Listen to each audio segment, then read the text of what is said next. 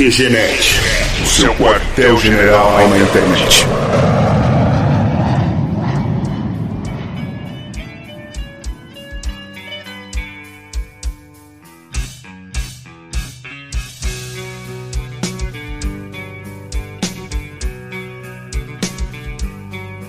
Começa mais uma edição do QG Podcast do QGNet.com Aqui é o Marco e com essa coisa toda o Vladimir ficou putinho. Fala galera, aqui é o Diogo. Eu sempre quis fazer turismo na Crimeia. Aqui é o Pi e Skavurska. E aí, seus putos, aqui é o Thiago Joker e na Rússia é o coquetel Molotov que joga você.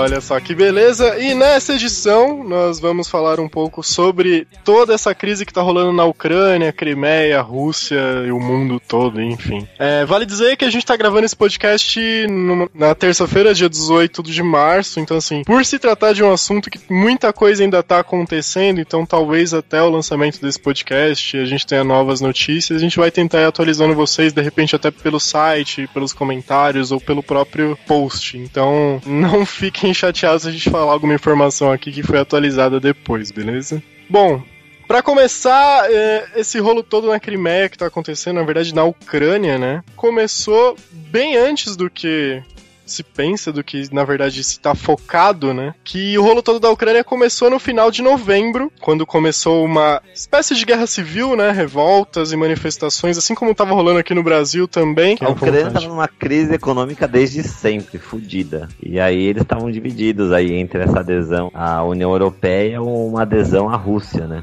E o presidente, o então presidente, pelo que ficou sabendo, foi subornado para apoiar a Rússia, sendo que isso revoltou a população, né? Com base na corrupção de um presidente, as decisões econômicas de um país que já estava todo fodido, tava ia conduzir o futuro deles. Então a população se revoltou. Só que a questão que tem ali é porque metade da população que é a União Europeia e a outra metade que é a Rússia. Especialmente aquela região ali da Crimeia, que a Crimeia já pertenceu à Rússia um dia. E não só já pertenceu à Rússia, como mais de 50% da população da Crimeia fala russo, cara. A maioria é de origem russa. Então, lá naquela, naque, naquele miolinho, naquela concentração, a maioria prefere que a região se una à Federação Russa. E o presidente é o Viktor Yanukovych. Yanukovych, não sei como é que se pronuncia. Um grande estouro dessa revolta foi justamente quando esse Viktor Skrovosberry aí, ele não aceitou a adesão à União Europeia no final de novembro, né? Então, porque ele recebeu um suborninho aí por baixo dos panos pra não, não apoiar isso.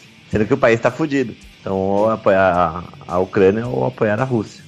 Só que aí, obviamente, os russos têm um mega interesse ali na região da, da Crimeia, porque é cheia de petróleo, é cheia de gás, é caminho ali, Europa e Rússia e tudo mais. E a Rússia estava se posicionando ali do lado. Até os Estados Unidos dizer para a Rússia que a Rússia não podia invadir, não podia intervir. E os russos, daquele melhor jeito russo de ser, fizeram o que depois que ouviram isso? Invadiram, porra. Vai ficar ouvindo os Estados Unidos dizendo o que eles podem o que eles não podem fazer, velho. Aí que fodeu tudo. É, só um adendo aí à informação que vocês disseram antes que era território russo, né? A Crimeia deixou de ser território russo em 1954, quando então o líder soviético Nikita Khrushchev doou o território para a Ucrânia em presente em comemoração aos 300 anos da unificação da Rússia. Olha só, que beleza. Pequeno presente, né? Pois é. Terreno sendo dado de presente, é praticamente o Acre, né? sobre, sobre essa questão até do referendo, que o Joker comentou, é engraçado, engraçado não, né? É estranho saber como que uma população, por, sei lá, 97% da população foi a favor de realmente se integrar de volta à Rússia, né? Ou será que tá realmente um cara com uma arma na cabeça de cada cidadão da Crimeia falando, vota para ser russo, vota para ser Rússia? Então, ah, você nem precisa pôr uma arma, é só você manipular o dado mesmo, é mais fácil. É, é, então, será que chegou a esse nível? É engraçado porque, teoricamente, a própria. 50%, vamos falar, metade da, da, da, galera era falava russo, outra metade não. Então, né, não deveria ser uma votação mais, sei lá, empatada. Mais equilibrada, né? mais equilibrado. Né? É, e eram 2 milhões de habitantes tem mais ou menos a Crimeia e é difícil você conseguir, tipo, um 97% de 2 milhões de pessoas realmente é um número meio suspeito, né? E é isso que a comunidade internacional tá tanto criticando e não tá aceitando. E a mudança é grande, porque o cara tem que tirar passaporte de novo, né? É, parece que vai mudar até o horário, enfim, do país. Vai, vai, vai agregar o horário de Moscou, enfim. Mu- É muita mudança pro cara assumir assim, falar assim, ah, beleza, vamos mudar tudo então, vamos pra Rússia. Sei lá. O, fa- o fato é que a Rússia já se decidiu que ela quer a Crimeia, esse que é o ponto. Tipo, É. foda-se o que, o que o povo da região tá pensando, a Rússia agora quer. E a China apoiou já também, né? Então fica complicado aí. Você tem os russos e os chineses falando que tudo bem e o resto do mundo dizendo que não. Se a China apoiou, É, já acho- tem 90% da população mundial, né, cara?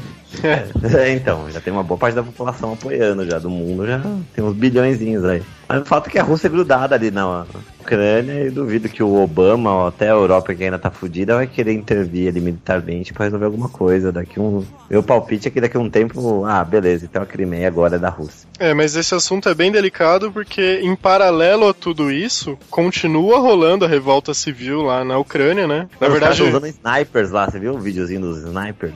teve uma revolta Cara. mais violenta em fevereiro que morreu uma, uma galera lá nessas revoltas. Né? É, então, mano. E meio que a Ucrânia tá pronta pra guerra, e nessa de guerra civil, de impasse do governo, a Rússia foi, assim, chegou meio que na muquia lá, né? Tipo, ele não tinha nada a ver com a história, eles se meteram, pegaram o território e saíram fora. Você nunca jogou War? É a mesma coisa. Você fica lá conversando, passa o fandangos aí, toma uma cervejinha aí. Eu vou colocar todos os meus exércitos naquela ponta, você deixa os seus lá, a gente esquece aqui esse território, de repente você domina. Quem jogou War sabe que, que, que é isso. Tenso. Funciona, funciona. Eu sempre fui. Eu fui campeão osasquense de War. Assim, Depois desse referendo aí que rolou no domingo, né, pra ver quanto da população ia, gostaria de voltar a fazer parte do território da Rússia, hoje, né, terça-feira, dia 18, o Vladimir Putin já declarou o território da Crimeia como um território soberano, independente, e agora, nos próximos dias, ele deve tomar os próximos passos, né, pra Crimeia se tornar parte da Rússia mesmo. que deve demorar pelo menos um ano para todo mundo realmente se tornar parte da Rússia e tal. Quer dizer, uma mudança grande, né? Pô, e é a segunda vez, se a gente parar pra analisar também, segunda ou terceira vez, assim, período de seis meses, que o governo americano condena veementemente alguma coisa e a galera vai lá e faz do mesmo jeito, né? Mas- Será que os Estados Unidos está perdendo força? Mas eles já estão mobilizando com outros países do Ocidente para fazer um conjunto de sanções à, Crimeia caso ela realmente se torne independente, né? Porque querendo ou Então, não, É a China. ela, ela só é uma das principais fornecedoras de gás natural do eh, Alemanha, Itália e uma outra se- uma Então, série o de poder países. de barganha tá na mão da, da Crimeia, não tá na mão da Alemanha. Corta o petróleo e o gás da Alemanha pra você ver. O Sim. poder de barganha tá do lado deles, por isso que os caras acham que. Ah, beleza, faz sanção, você vai ficar aí sem petróleo e sem gás, tá bom? Vai lá e Vocês queima ficam mais sem carvão. papel higiênico, seus putos. Ah. Tenso, mas é uma guerra, na verdade, aí, né? Tipo, é que a gente. Pô, a gente é do país do.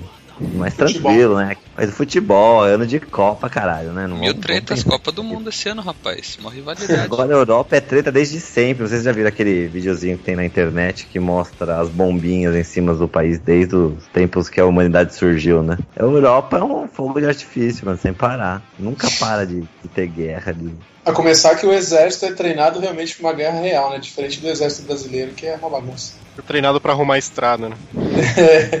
Por aí. Ou arrumar confusão em bar bêbado. Mas será que isso tudo vai gerar mesmo uma guerra mundial? A chance é grande, né? Cara, Guerra Fria. Guerra Fria, né? Aquela guerra mais de informação, de sanção de um lado pro outro. Agora aquela questão de dois minutos para meia-noite é muito difícil chegar a essa situação. O problema são os países que podem se aproveitar dessa situação e de repente um país que não já, já tem algum problema com os Estados Unidos, né, principalmente aqueles países já, o terrorismo aí, que sofreram pra caramba com os Estados Unidos, e já aproveitar da situação e se, se juntar à Rússia aí, aí sim de repente começa a formar uma cara de guerra, né, com, com as uniões, os aliados. Fora o risco da própria Rússia querer dominar a Ucrânia inteira, que tá em crise agora, né? É, Cara, Também. e, e a China tá botando lenha na fogueira, né? Tá falando, orra, chamou o pai de coxinha, a mãe de É, eu- esfirra e disse comer os dois, né? E o que, que a China tem a ver com isso, na verdade, né, cara? Pô, não, não é mais fácil os caras irem, sei lá, fazer chip, alguma coisa? Parar pra se pegar. Cara, e o maluquinho lá da Coreia do Norte deve estar se divertindo, né?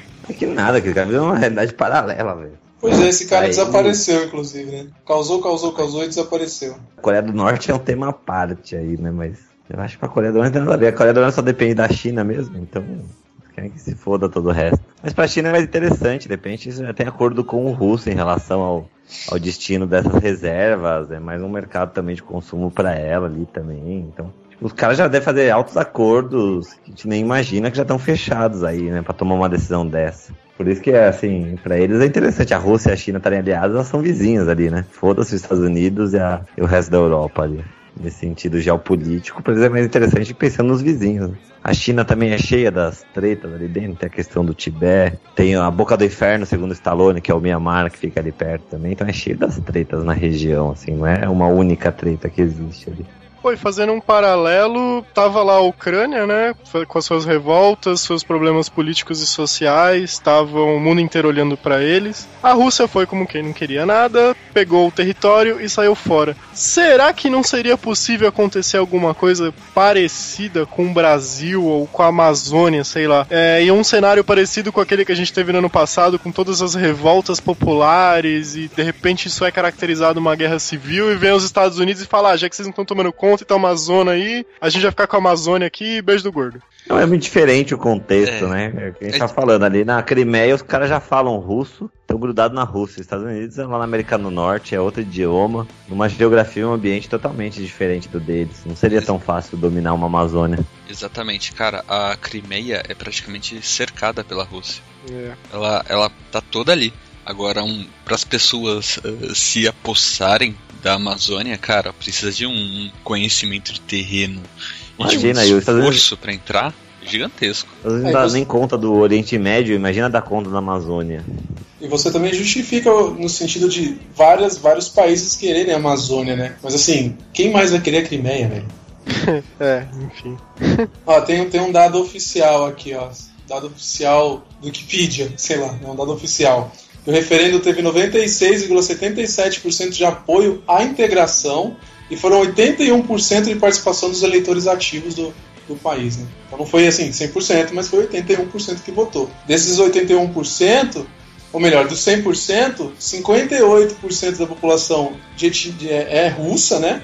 É teoricamente russa. Aí tem 12, 15% são tártaros, que eu não acho que não é aquele bagulho que fica no dente.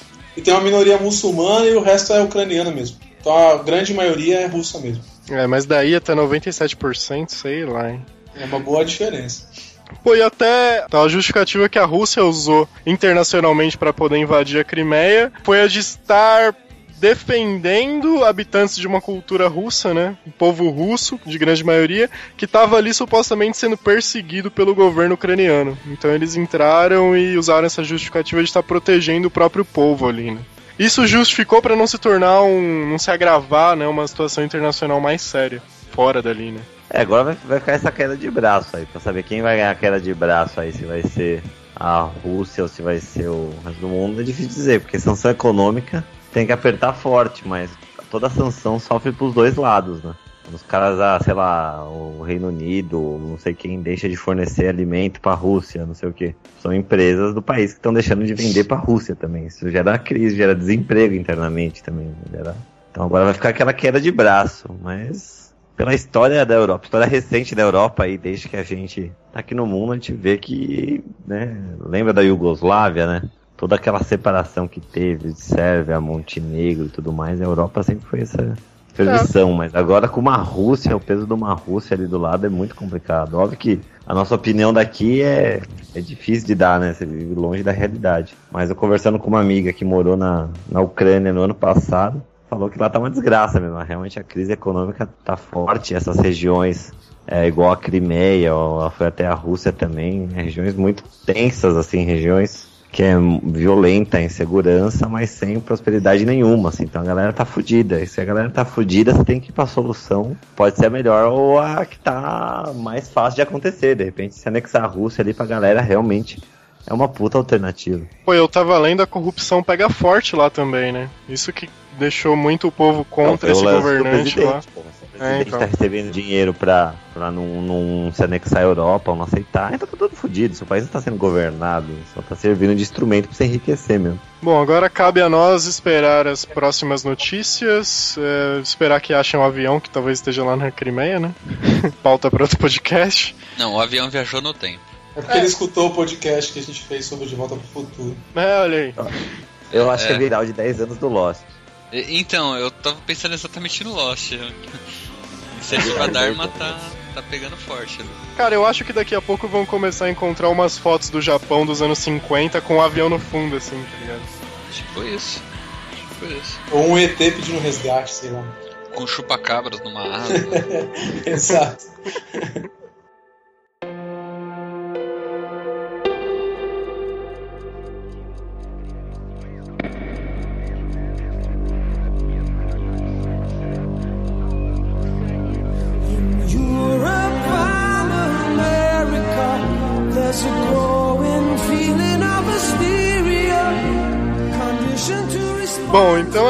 No rumo ao final desse podcast, né? Vamos torcer pra essa crise na, da Crimeia não se tornar nada mais sério que envolva outros Você vai torcer países. mesmo, Marco? Você vai torcer? Você tá falando sério que você vai torcer? Tipo, amanhã você vai acordar e vai falar que vai torcer e vai pensar na Crimeia. Vou sim, cara. Vou torcer mais do que Cê- pro Brasil na Copa. Se eu oferecesse cortar sua mão em troca do fim da crise na Crimeia, você cortaria sua mão? Ou um dedinho?